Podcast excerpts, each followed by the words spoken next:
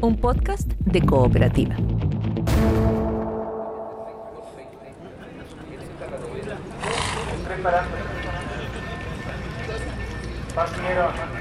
En Tierra Derecha es una presentación de Cooperativa Podcast. Invita Club Hípico de Santiago.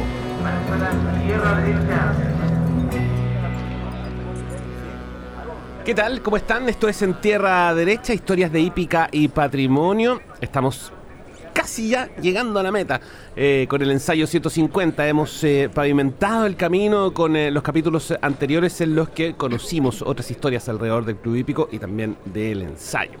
La carrera más importante del Club Hípico y la más tradicional de la hípica nacional. Mi nombre es Jorge Lira y este es un trabajo que hacemos en conjunto Cooperativa Podcast y el Club Hípico. Y para la conversación de hoy Está conmigo Pedro Molina, periodista hípico, a quien ustedes pueden eh, seguramente haber escuchado en capítulos anteriores, en conversación con Pato Chacur, con Manfred Schwager, ahí mismo en el Club Hípico, en las carreras, pero quienes también ustedes podrán reconocer por su trabajo en, eh, en el canal Teletrack que durante la pandemia además se encargó de acompañar a toda la gente con resúmenes de carreras históricas también, que yo, por cierto, disfruté muchísimo. Eh, Pedro, ¿cómo estás? Bienvenido, gracias por venir. ¿Cómo a, te va, Jorge? Gusto a conversar con nosotros. No, encantado. Oye, para nosotros también es un placer que estés aquí con nosotros eh, para hablar de este tema del que ya, como decía yo, hemos conversado muchísimo del entorno, pero ahora queremos hablar de la carrera, de lo que va a ocurrir este 31 de octubre, que es el día en que se corre el ensayo 150. ¿Qué tenemos que saber de este ensayo? ¿Qué es lo que nos tiene que importar de esta carrera? Primero que todo que el, número es histórico, 150 ediciones de una carrera que por primera vez se disputó en 1873, lo cual la convierte en la más antigua de Sudamérica. Si vamos a lo que es el continente propiamente tal, América, tendremos que decir que solo por un año no es la más antigua del continente propiamente tal. 1872 cuando comenzó el Belmont Stakes en el hipódromo de Belmont Park en Nueva York, que a su vez es la última etapa de la triple corona de los Estados Unidos, la cuna de la hípica más importante de todo el mundo. Por tanto, el ensayo sí es la más antigua de Latinoamérica. Desde 1873 a la fecha es la versión 150 de una carrera que consagra al vencedor como el mejor macho o hembra al que la gane, dentro de 1700 caballos aproximadamente que nacieron tres años antes son las camadas tresañeras. Todo caballo que corre el ensayo y que lo puede correr solamente una vez en la vida es porque nació tres años antes de la carrera. Y en esta temporada son los mejores que nacieron en el 2019 que van a enfrentar estos 2.400 metros. Tiene una particular importante el ensayo. El ensayo se ha corrido pese a acontecimientos políticos, pese a la pandemia, pese al estallido, pese al suicidio un presidente como José Manuel Balmaceda, nada ha impedido que el ensayo se corra. Entonces es el orgullo de la hípica también por todos estos factores que rodean a la edición que vamos a tener en esta temporada. Lo que sí, claro, han habido ensayos mejores que otros por el nivel de los caballos, pero yo te diría, Jorge, que particularmente en este 2022 la cosa viene muy bien. Hay un grupo tremendo de caballos que te lo marca la categoría máxima, que son los Grupo 1. Los caballos que ganan Grupo 1 son los caballos de mayor nivel. Ya a esta edición llegan bastantes que han ganado ese tipo de carreras y los que no las han ganado han estado ahí, segundo, tercero, cuarta, el caso de la yegua que corre. Así que en el tema netamente hípico, lo mejor que puede haber en Chile.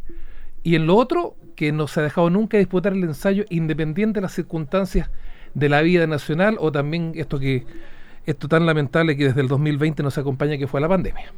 Pedro, ¿Vamos caballo por caballo? ¿Se puede? O, sí, vamos caballo por caballo, no hay ningún problema. en general, ¿cuántos corren eh, este Corren 11 y la tienen imposible las yeguas, porque el año pasado te cuento que se dio un ensayo casi histórico.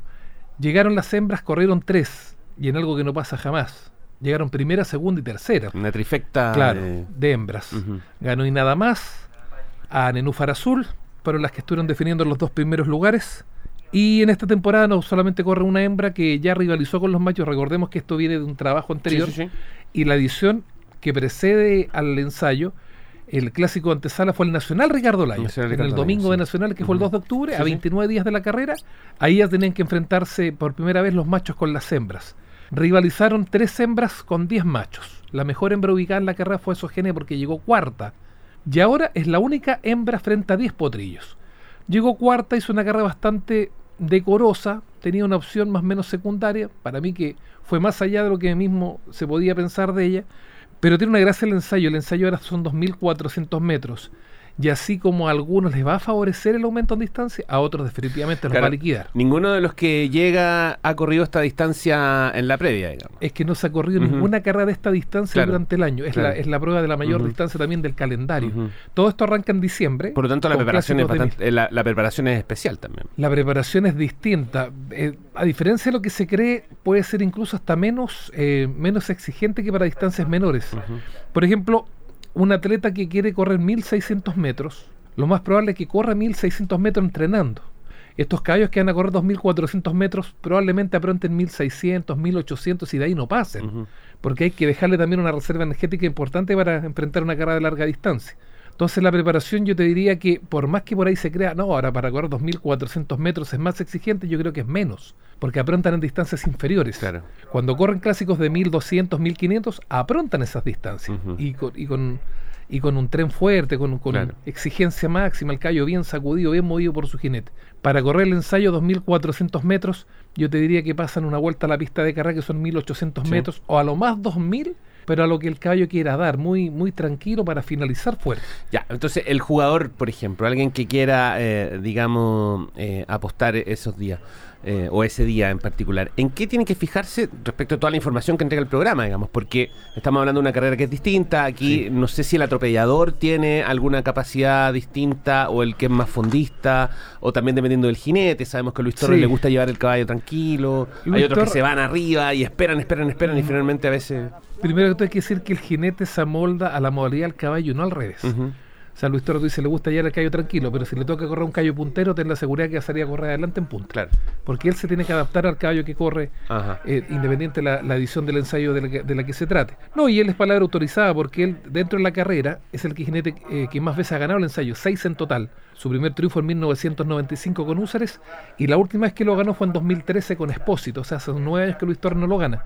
Pero lo ha ganado seis veces. O sea, no le hace el peso a ningún jinete en la carrera en cuanto al número de veces que ha ganado el ensayo. ¿Y, ahora lo va a correr? Claro, con un caballo ah, que. Mira, porque la, otra vez conversamos con él y todavía no lo tenía seguro. Sí, va a correr un potrillo. Un potrillo que. Mira, es un potrillo que en la primera parte se vio postergado por Fortino. En la, en la hípica se divide por semestres. Y en el primer semestre la figura más rotulante fue un potrillo que se llama, se llama Fortino, que ganó todos los grandes clásicos hasta el término de junio, todos en distancia de 1600. Ganó un grupo 3, un grupo 2 y ganó el grupo 1 Alberto Infante que le entregó la corona de campeón dos años. Pero hasta ahí es una historia. Del 1 de julio para adelante esa generación por reglamento cambia de edad y pasan a ser de tres años. Y eso es el segundo semestre. Y en el segundo semestre Fortino, que fue el gran campeón de la primera parte, no ha logrado revalidar en la segunda parte de eso. Porque corrió el apoyo y llegó segundo. Y porque corrió el Nacional y también llegó segundo. Yendo a mi elegido, que es el Cayo Luis Torres, ¿por qué te hago todo esto de Fortino primero? Porque Fortino cuando fue en su primera defensa del título de campeón de la primera parte, vale decir, corriendo el primer gran clásico del segundo semestre, Fortino no logró revalidar porque llegó segundo de mi elegido, que es el que corre justamente Luis Torres. Pero como él irrumpió en la polla, uno tendría a pensar que iba a seguir con un predominio más o menos, por lo menos hasta el Nacional. Y en el Nacional simplemente no apareció. Pero lo que no quita que ahora pueda aparecer, porque ahora lo corre Luis Torres por primera vez, el equipo hizo algunos ajustes en la preparación y en definitiva el hecho de que sea ganador de la polla de Potrillos, que haya ganado ya un grupo 1, que se haya impuesto en 1700 metros, lo muestra como uno de los tres o cuatro candidatos con opción para ganar este ensayo. Ah, entonces el favoritismo se lo lleva más Luis Torres que mi elegido. O sea, yo creo que le aumenta la opción a mi elegido por el hecho de que lo corre Luis Torres, independiente de que mi elegido por campaña presente y actual momento es un callo de mucho, de mucho peso también en la carrera. Ahora, ¿cuál es el favorito del ensayo? Siempre lo marca el que gana el clásico anterior, el que ganó el Nacional Ricardo, Y ese fue Racatán. Un Racatán que en la primera parte llegaba segundo, tercero detrás de Fortino, que en la, en la polla llegó detrás del propio Mi Elegido, pero que se destapó el día del Nacional y ganó con mucha contundencia. Lo llevó a la victoria un jinete de los buenos jinetes emergentes de la hípica chilena como Kevin Espina, que ya sabe lo que es ganar el ensayo porque el 2020 lo ganó con Breakpoint Así que el jinete del favorito ya sabe lo que es ganar un ensayo. Kevin Espina ganó con Breakpoint en el 2020. Ahora, también el equipo de ese caballo tiene que estar muy, muy, muy, muy esperanzado. ¿Por qué? Porque en las tres, en las tres últimas versiones del ensayo, o las tres últimas versiones entre el 2019 y el 2021, en los tres últimos años, el que ganó el nacional ganó el ensayo. Ya, perfecto. Eso pasó el 2019 con el potrillo Luke Penn, el 2020 con el potrillo Breakpoint y el año anterior con la Yegua y nada más, la Potranqui nada más. Ellos tres ganaron el Nacional y pudieron confirmar todo en el ensayo. un dato estadístico que está ahí para como dato. No, no le asegura a que va a ganar el ensayo, pero pero fíjate que en los tres últimos años se ha dado el doblete. Conoce la pista, además, corre, Para, esa, corre para esa mano, sí. en fin. Ya. Y ganó con mucha contundencia, porque no fue un triunfo ahí más o menos, no, no, no, fue muy expresivo. Ya. Fíjate que en los últimos 200 metros viene tercero, segundo, pasa al primer lugar y ahí comienza con el rush y le sacó muchos cuerpos de ventaja al segundo y al tercero. Llegaron bastante lejos de él. Pero claro, hay algún. Entonces tú dices, pero ¿por dónde podría no, no ganar un caballo que les ganó a todos fácilmente y son 2.400 metros? Que él sea menos fondista que otros, claro. que no llegaron tan bien en el nacional, pero que en el pedigree mismo tienen más fondos. Claro y que a ellos les va, les va a favorecer que sean 400 metros más y que esa distancia mayor pueda eventualmente ir en desmedro de favorito. Y la gracia del fondista es resistir hasta el final, porque hay, algunos que... Yo siempre me acuerdo de una vez que fuimos con el profesor Sumarriba al Club Hípico, Rucapilla. Rucapilla. Sí, Rucapilla que se para 40 cuerpos, 50 cuerpos adelante y llegaba último en la... Sí, pero a veces... Lo pasaban todos. Pero, pero, a veces le resulta de ser un caído de estudio de etiqueta negra que preparaba Oscar Silva y lo corría Jorge Galás.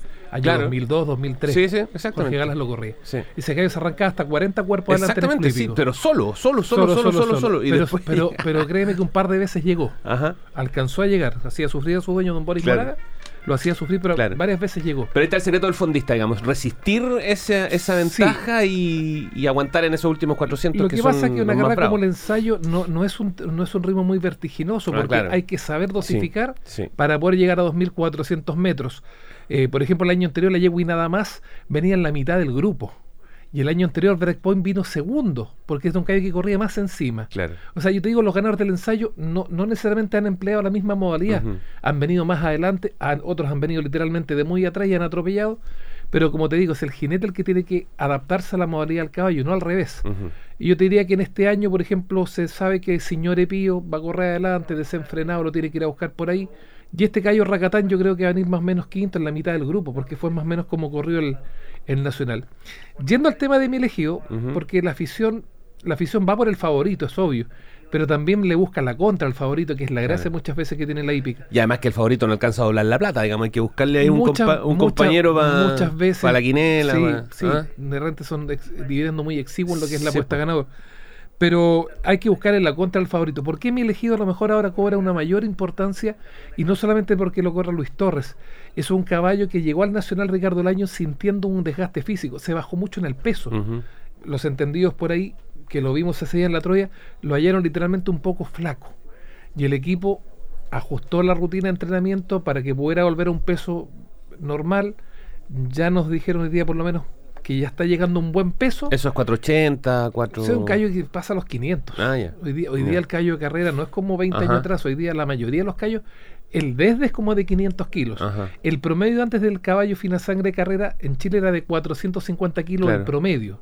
Hoy el promedio son 485 kilos, el promedio lo que te dice que la raza evoluciona, que los caballos son más grandes, de un físico de mayor envergadura. Y ese caballo recuperó físico y como lo monta Luis Torres, hay una serie de factores que se conjugan como para decir, este que ganó la polla, que llegó mal en el Nacional, puede que se desquite y se recupere perfectamente en el ensayo. Porque hay tantos factores que sí, pues, pues. eso. Ya, entonces, recapitulemos. Racatán, que ganó el, Nacional. Ricardo Lyon. Eh, mi elegido que lo corre Luis Torres. La yegua. que había ganado, y que había ganado la polla. Tenemos, tenemos antes de ello a Fortino, Fortino, que fue el campeón de la primera parte. Y que llegó segundo. En los dos grandes clásicos de este semestre. Segundo en la Polla y segundo en el Nacional. Y Fortino ahora, y ojo, Fortino ahora tiene cambio de jinete. Lo va a correr el jinete que ganó el año pasado el ensayo, lo corre Oscar Ulloa. Oscar Ulloa, sí, nos contó el otro día. Oscar Ulloa, un jinete que de que comenzó a correr, Oscar es nacido el 89, comenzó a correr el 2006-2007. Él llevaba 14 años, queriendo cumplir su sueño. Dijo, a mí no hay nada que me quite más el sueño que poder ganarme algún día el ensayo. Y se logró el año pasado. Y hoy día estuvimos conversando con él y dijo, no tengo la presión del año pasado, porque correr un favorito es una presión extra para el jinete. Cuando tú vas con una opción secundaria, tú corres muy tranquilo porque no tienes nada que perder. Pero cuando pierdes con un favorito, tienes mucho que perder. Y Oscar lo ganó el año anterior y este año corre, yo te diría que según el dividendo me atrevo a decir al segundo favorito, que es Fortino. Pero no con la presión del año pasado, porque por dos cosas. Por dos cosas tiene menos presión Oscar este año. Primero, porque no corre favorito. Y segundo, porque ya se sacó la espinita de haberse ganado Claro, un ensayo. claro. No tiene la ansiedad porque ya, ya eso ya lo tiene, eso no se lo quita a nadie. Y tampoco es primera vez que lo corre, entonces No, ya además. conoce todos los, los No, recovecos, las pasaron cosas técnicas. impresionantes. El 2008 no alcanzó a pillar con el caballo Margal, pero le faltó... ¿Tú sabes cuál es la diferencia mínima que hay entre, un, entre dos caballos para que se saquen una diferencia? Pepe. Ventaja perceptible. ¿Tú sabes lo que equivale? A un milímetro partido en 8. Exacto. Es a un milímetro Sí. fraccionado en 8. Eso es la... Ya, por eso perdió el año 2008 el por Pepe. Y el 2019 venía peleando la carrera con su hermano Gonzalo. Y Gonzalo ya se notaba que el caballo de Gonzalo que venía adelante, que fue el que ganó al final Luke Penn, ya venía con, venía con un carrerón más, más cansado. Y el de Oscar venía con mayor que se llamaba Graco, por ahí, Ajá. del estudio 18 Greco. Grande Greco. Grande. Y se le cae la huasca. Ah. Cuando lo viene castigando Sí, sí, sí, como para ya rematar, Ujú. 150 metros que le iba a dar, pero con todo el rigor, se le cae de la mano, se le suelta, se le cae. Y ahí muchos dicen, Oscar huyó. Entonces estaba, como se dice, estaba quemado con el ensayo, Claro. no lo podía ganar. Claro. Y ya lo ganó el año pasado con Sí, nada ya, más y se monta en Fortín.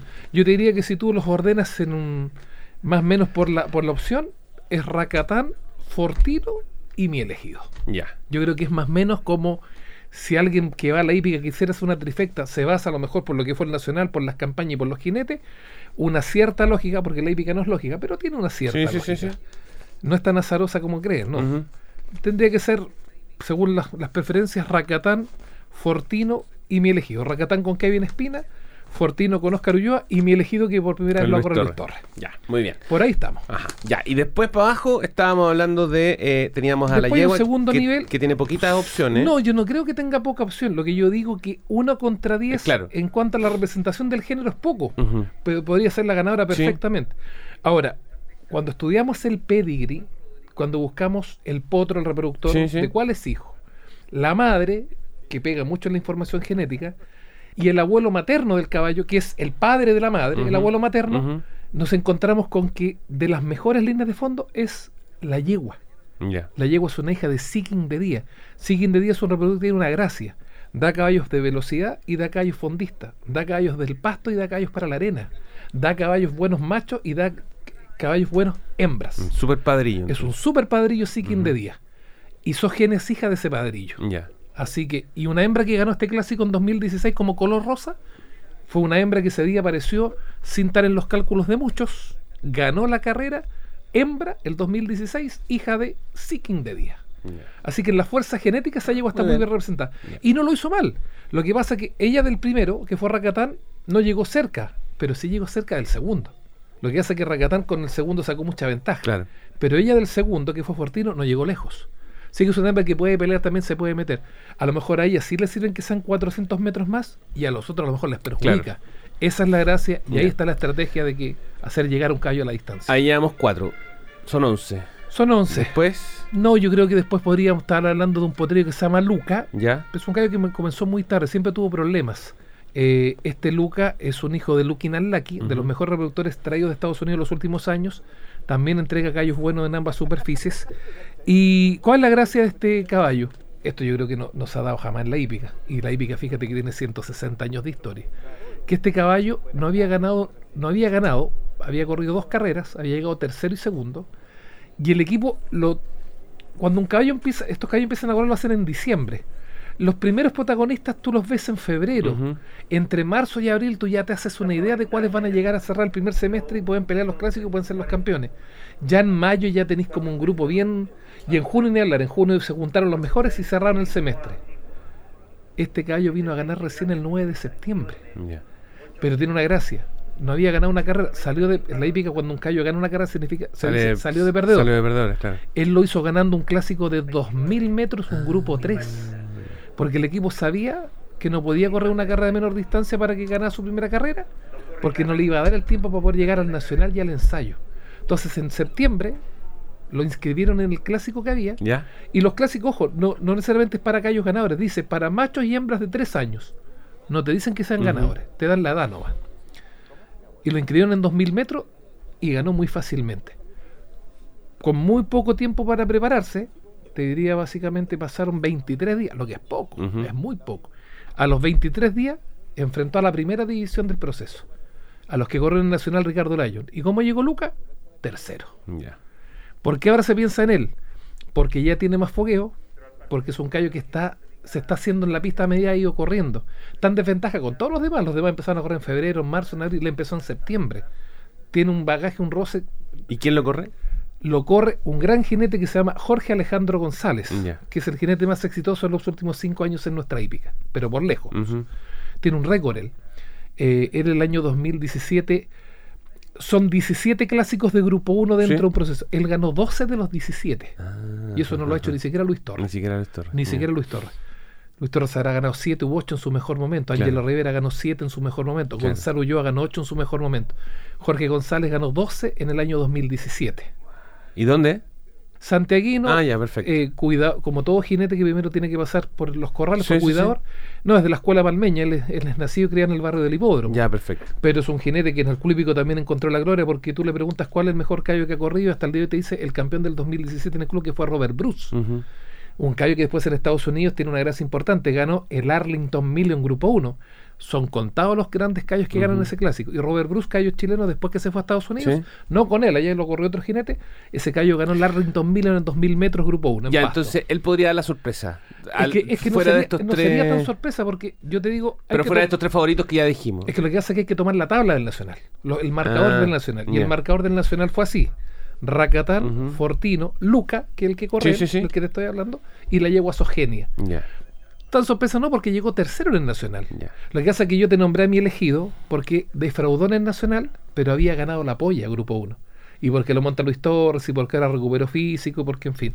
Oye, toda esta pero conversación este, que este estamos. Luca hay que considerarlo, ¿ah? Toda esta conversación con que estamos González. teniendo con Pedro Molina es lo mismo que cuando uno pesca el programa y empieza a revisarlo y hacer todo estos análisis, nosotros estamos facilitando este trabajo para todos ustedes el 31 de octubre, ¿ya? Así que Sí. sigamos. Sigamos. ¿Cuántos nos quedan? Nos quedan como cuatro, cinco más, pero ya generalicemos un poco, pues ya tenemos los favoritos, tenemos estos dos, eh, digamos que están ahí también metidos en ese grupo, ya de ahí para abajo, ¿quién viene? No, de ahí ya son opciones más secundarias Ujú. en todos los casos. Por ejemplo, Arturo Vidal se hace presente con un que se llama Wow King. ¿Ya? Y Wow King siempre estuvo llegando tercero, cuarto, segundo, hasta los 1600, 1700. Ujú. Aumentaron las distancias y ya el callo se diluyó. Ya. Ya, ya le costó más. También dentro del grupo, por ejemplo, ¿te cuento algo? Una yoqueta corre este clásico. ¿Quién? Catherine Waleby. Es una yoqueta danesa. Danesa, Ah. pero chilena hace rato. Sí, o sea, sí, sí. Ya 18 años en el país.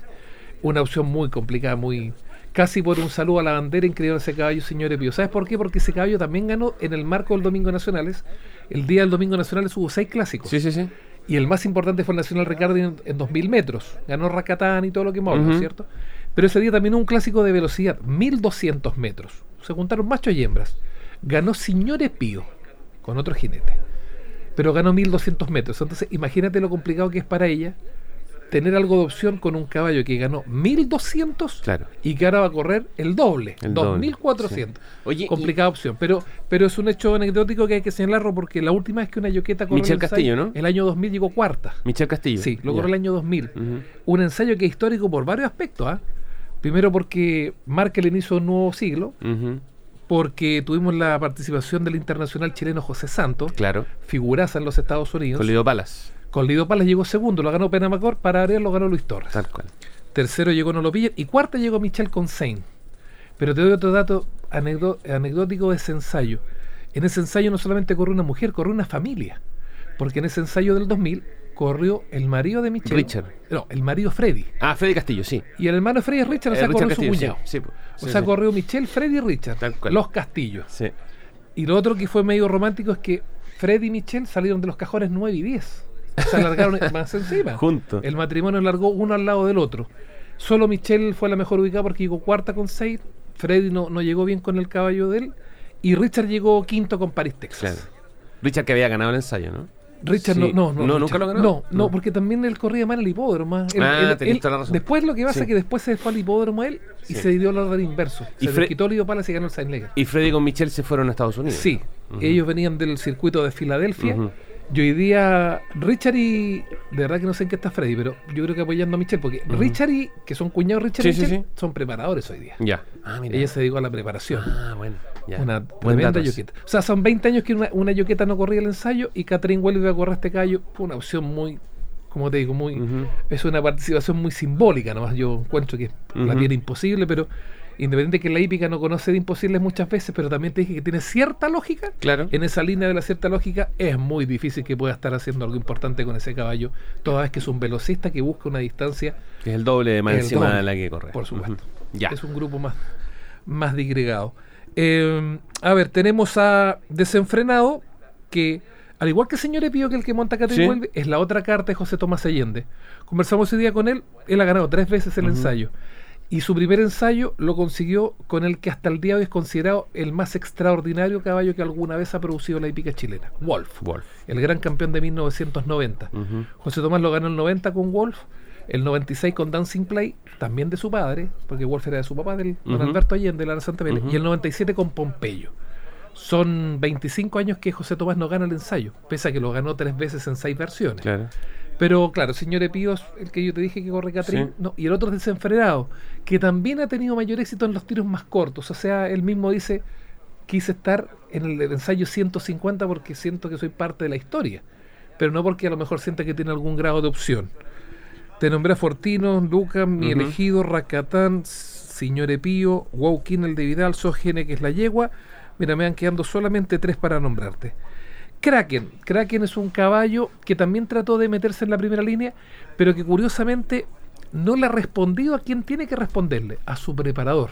Siete veces ha ganado el ensayo Juan Cavieres. Juan Cavieres Sí. es una leyenda en la preparación. El mago de los nuevos tiempos. El mago de los nuevos tiempos, Juan Cavieres Acevedo, que el año anterior completó 5.000 carreras ganadas.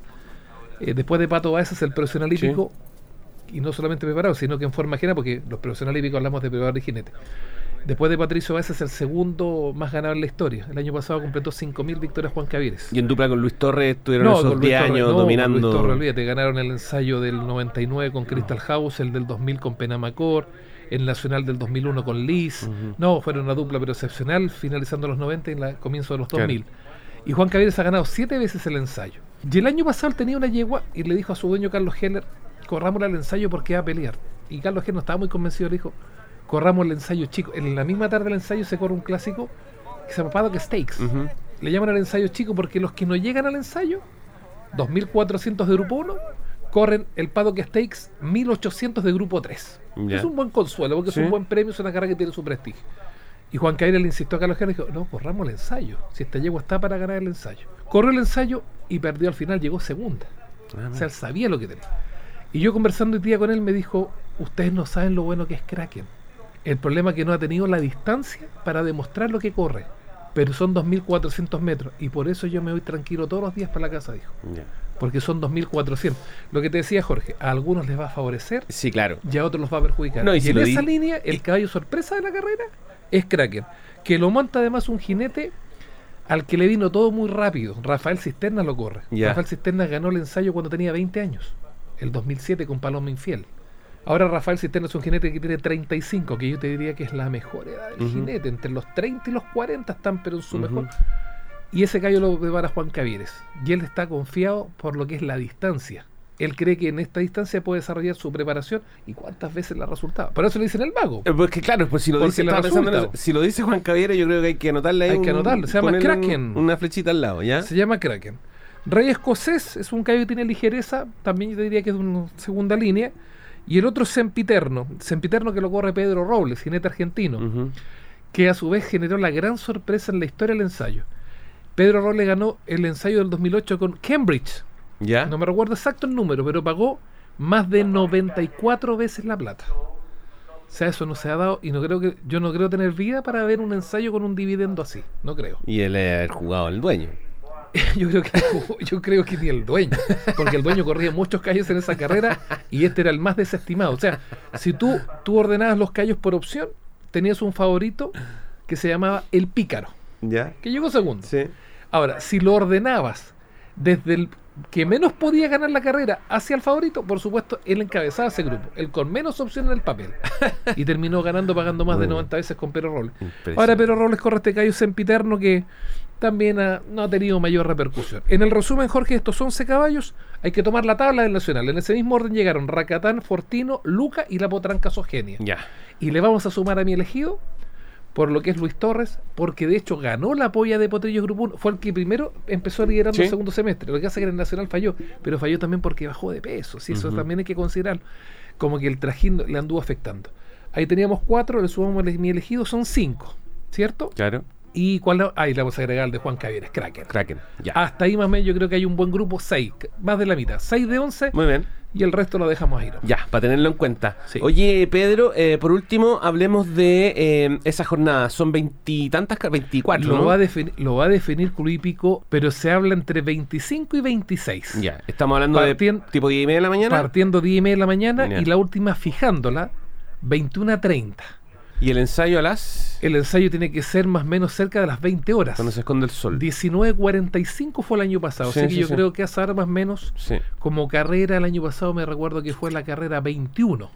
Pero Oye, más o menos fue el cuarto para las 8. Porque uno cree que a esa hora está, está- está- está oscuro y no, pues. No. le, queda, le queda un hilito de luz al día y son esos ¿Sabes que es la, últimos... es la mejor hora de la luz? Es- dos es- minutitos y es antes tanto. del crepúsculo. Claro. Eh, Sí. No te molesta la luz, no, es una hora perfecta. Sí. Corre viento, ya no hay tanto calor. No, es una, es una, es un Se horario ve ideal bonito. para, para la partida de esos 2.400 metros. Oye, y jornada de carrera, ¿a qué hora llegas tú a instalarte ahí? a- yo llego, a tu puesto. a ver, si la primera es 10 y media, nosotros partimos a las 10, yo llegaré a las 9 y media, una hora antes. Y ahí ininterrumpido hasta que se acaba. No, hoy vamos rotando con los Sí, muchachos, sí, sí, sí. con mis compañeros y mi compañera también. Ya, Pero, si yo a Pedro Molina lo he visto solo por la tele, así que estoy impactado de verlo aquí. pero yo le voy a decir algo, Jorge, yo tengo un orgullo porque yo no soy precisamente ni nacido ni formado en el club hípico. Ujú. Yo vengo de otra parte, de, de yo cruzo el Mapocho hacia el norte, ¿Ya? pero yo eh, en algo muy particular, este para mí es un ensayo muy importante porque en lo personal, no me gusta hablar de mí, pero quiero citarlo porque Pero me por llena de favor. orgullo nomás. Este es el del año 2022, consecutivamente el ensayo número 40 que consecutivamente habré visto en pista. Mi primer ensayo lo vi en 1983. Yo hoy día tengo 47 años, yo lo vi a la edad de 8 años. Ganó Juan Cavieres, ganó, Lonqui- ganó Lonquimay, con un jinete, pero que está, ese sí que es leyenda, el rey Sergio Vázquez. Sergio Vázquez. Sí. Ese fue mi primer ensayo el 83 y yo me enamoré de la carrera. Entonces mi papá, por más que realmente no tenía, mi papá es preparado, por más que a veces no tenía que correr, le decía, llévame, por, llévame. Después ya empecé a ir solo y después trabajando en el hablar. Voy obligado, entre comillas, porque tengo que ir. Este va a ser mi ensayo número 40 en forma consecutiva que yo he visto en la pista, Muy desde bien. Lonquimay 83 hasta ahí nada más 2021. Va a ser el quinto ensayo que a los caballos del ensayo los presento yo. Los voy Ah. nombrando cuando en la presentación. Ya, perfecto. sí, ponen sí. de fondo Aida de Sí, Giuseppe Verdi, sí, sí, sí, sí. Aida, la música de fondo, Sí, sí. y yo los presento. Y eso lo empecé a hacer el 2018, así que por quinto año consecutivo, y le agradezco a Club Hípico porque me da la opción de hacerlo yo. Muy bien, ¿viste? Una leyenda, sí que una leyenda, puras leyendas hemos tenido aquí en este podcast. Pedro Molina, periodista hípico, parte de Tretaca, expertísimo, acaba de entregarnos un- una información completísima con un análisis de eh, los 11 caballos que corren eh, este ensayo 150 el 31 de octubre del 2022 para que revisen este podcast, para que lo compartan y para que finalmente eh, se diviertan. Porque no hay nada más entretenido que ver las carreras, pero entendiendo además eh, cuáles son las características y las- los potenciales de cada uno de los de los je- de los jinetes y de los caballos, por cierto. Por eso es que ahí es cuando se vuelve más y más apasionante. De eso se trató este podcast, además. Pero te quiero agradecer esta conversación. No, gracias a ti Jorge por la invitación y esperemos que tengamos un gran ensayo en su versión 150. Así va a ser.